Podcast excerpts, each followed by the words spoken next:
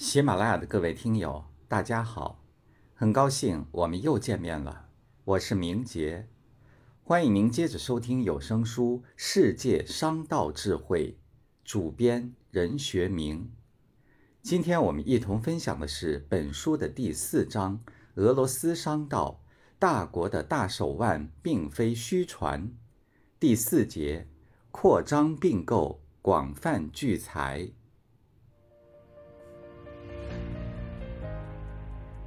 拿破仑说：“不想当将军的士兵不是好士兵。有野心对一个商人来说并非是坏事。谨小慎微、固守平淡者难成大事。敢于积极扩大经营范围，才能赚到大钱。并购正是扩张事业的最好手段之一。”俄罗斯民族从某种意义上说是一个喜欢和善于扩张的贪婪的民族，因为想发财就要进行贸易。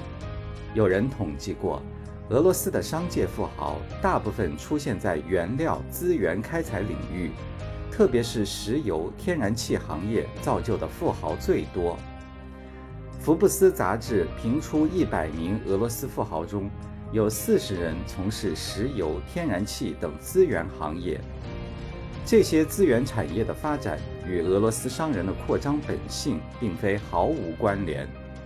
这种由于经济上的贪婪而引发的对外扩张，在俄国历史上得到了真正体现。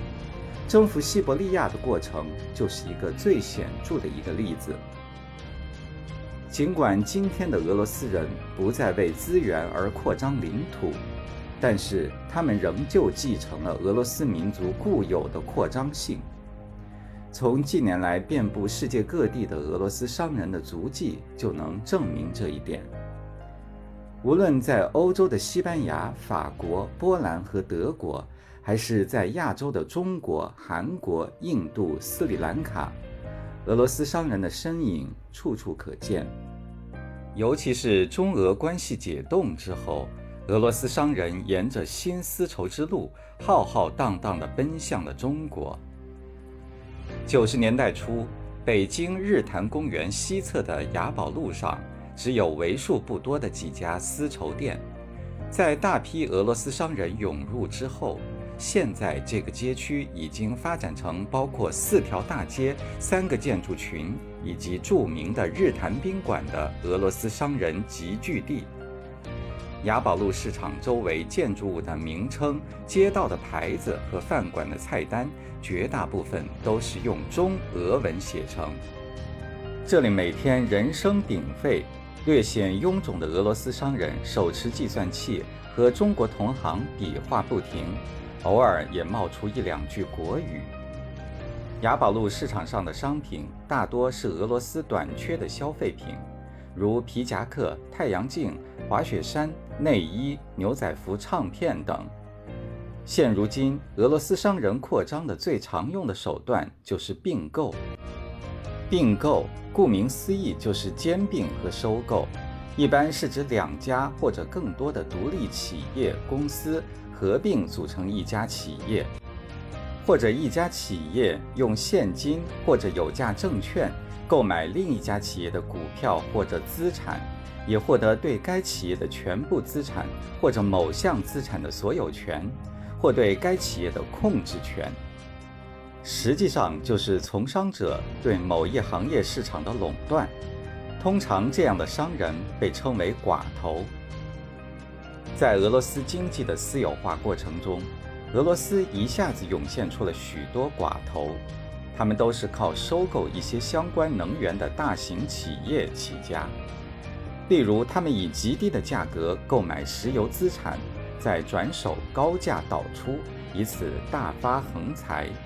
而且，在近年来石油和天然气价格不断飞涨的市场背景中，他们也获得财富再次发酵的机会。奥列格·杰里帕斯卡便是通过并购手段向世界扩张的富豪之一。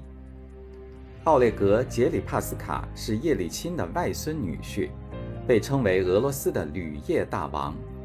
2008年，根据俄罗斯财经周刊公布的俄罗斯富豪排行榜显示，铝业巨头奥列格·杰里帕斯卡不仅凭借四百亿美元资产的身家，超过了原俄罗斯首富、石油巨头阿布拉莫维奇，蝉联榜首之位。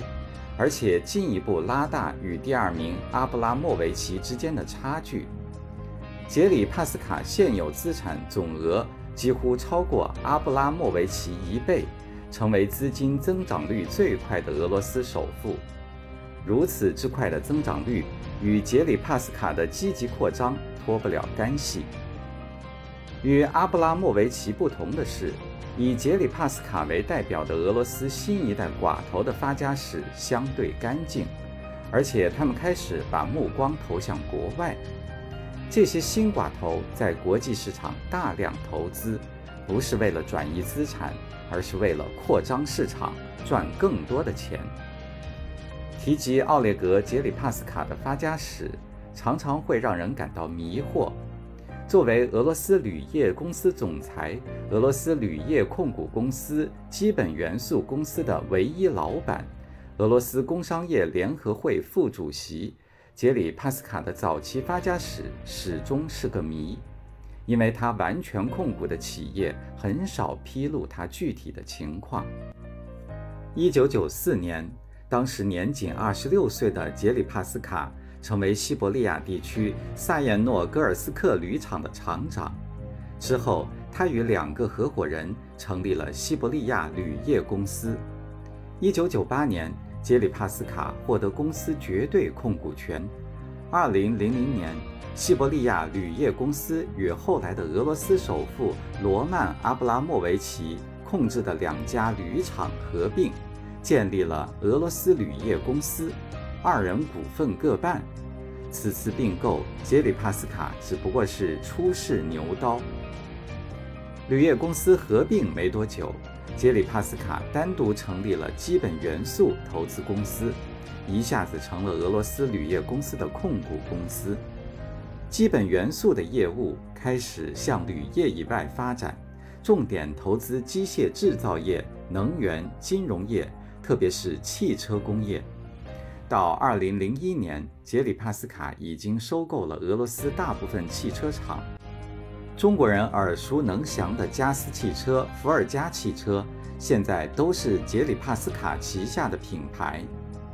后来，由于阿布拉莫维奇的投资方向有所改变，从二零零三年十月至二零零四年十月一年的时间里，阿布拉莫维奇将自己持有的俄罗斯铝业公司股份。分两次出售给杰里帕斯卡，至此，俄罗斯铝业彻底被杰里帕斯卡垄断，成为他一个人的天下。其实，杰里帕斯卡早有他自己的目标，超过美国铝业公司，成为世界上最大的铝制造商。到了2005年，通过并购手段向世界扩张的伟大战略，已经取得了巨大的效益。俄罗斯铝业公司的利润增长了百分之五十六，总资产达到了十六点五亿美元。二零零七年四月，杰里帕斯卡购入奥地利最大建筑商施特拉巴格公司百分之二十五的股份，不久又购入德国最大建筑商黑尔夫曼公司百分之九点九九的股份。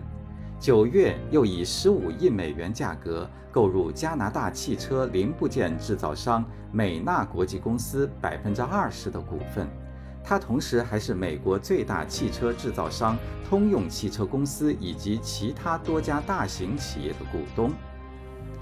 在二零零八年的前六个月里，杰里帕斯卡旗下的俄罗斯铝业公司在海外收购了数家工厂和矿山，时至今日。从南美的圭亚那到非洲的尼日利亚，杰里帕斯卡的金融资本遍布全球。生存和安全是人的头等需要，野心和贪婪促使人们敢于扩张。正是在这种民族心态下，俄罗斯民族以其咄咄逼人的扩张行为进行了几个世纪的搏杀。